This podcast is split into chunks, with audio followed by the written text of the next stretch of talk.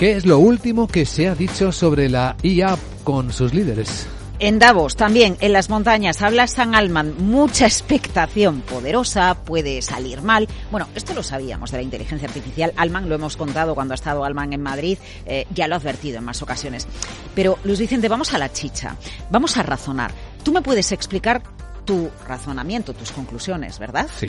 Claro, aquí la pregunta es, ¿yo le puedo pedir a la inteligencia artificial que me explique su proceso de razonamiento? Alman dice que eso va a pasar.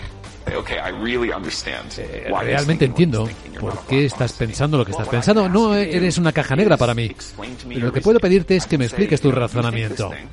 Puedo decir que piensas esto, ¿por qué? Y puedes explicar primero esto, luego otro, luego llegar a la conclusión, luego eh, contexto y todo eso.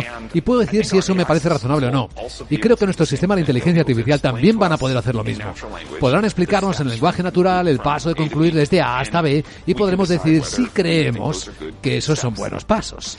Bueno, pues habla Alman, quien por cierto advierte de que a los medios de comunicación, porque incluyan búsquedas, resúmenes a través de la inteligencia artificial, se les va a pagar. Pone como ejemplo el New York Times. Pero habla también Nick Clegg, recuerdas, es el Public Affairs de Meta. Y él dice, vamos a lo práctico, a regular con lo práctico. Y la inteligencia artificial ya se puede regular, dice Nick Clegg, desde un punto de vista práctico.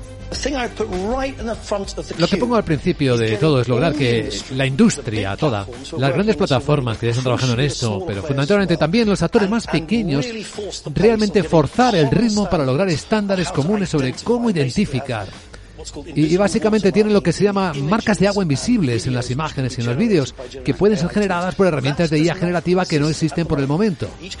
Cada empresa hace lo suyo. Se están produciendo algunos debates interesantes en algo llamado Asociación para la IA, pero en mi opinión, esta es la tarea más urgente que enfrentamos hoy. Bueno, en definitiva, marcas de agua para contenido generado por la inteligencia artificial. Esa sería eh, el primer paso que deberíamos dar todos para saber si una imagen la, la ha generado la mano del hombre o la ha generado Luis Vicente, la inteligencia artificial, por ejemplo, tu querida Sarabot.